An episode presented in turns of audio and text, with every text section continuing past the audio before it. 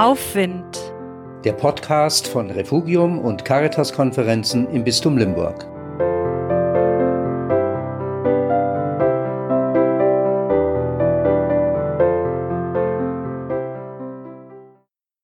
Gott.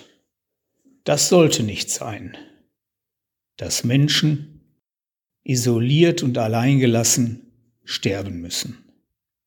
Das sollte nicht sein, Gott, dass schon wieder die Intensivstationen voll geworden sind und so viele Menschen sterben.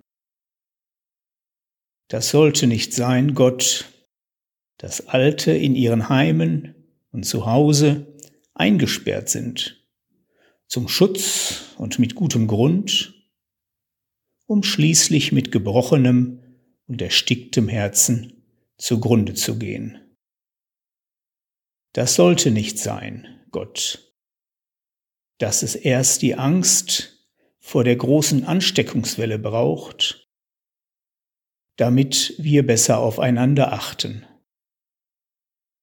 Das sollte nicht sein, Gott, dass so viele wegen Existenzängsten nicht mehr schlafen können. Das sollte nicht sein, Gott. Und jetzt du.